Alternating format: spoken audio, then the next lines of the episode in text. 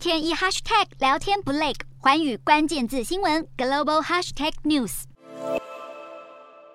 美国众院的共和党领袖麦考尔在二十七号表示，众院议长裴洛西有邀请他和民主党议员一同造访台湾。虽然麦考尔目前以私人行程为由婉拒，但这也相当于证实了裴洛西的确有访台的计划。就在同一天，美国国防部长奥斯汀也表示，他已经向裴洛西提供了出访的安全评估。媒体追问，如果裴洛西访台成行，美军部队是否会随之调动？奥斯汀没有说明。裴洛西访台议题导致两岸局势更加升温。根据中国南海战略态势感知计划提供的追踪。讯息：美国的航空母舰“雷根号”与其打击群在结束新加坡访问后，竟然朝东北方向南海进发。美军目前没有透露最终目的地，但若“雷根号”持续往同方向移动，将会抵达台湾海峡。至于在亚太区的长期布局上，太平洋陆军司令弗林证实了美军正在考虑往亚洲部署多领域特遣队。这支战队具备火力、防空、后勤和资讯战能力。美方表示，这样的考量是要防范遏制中国在台海及南海的扩张行动，预料会在明年之后成立部署。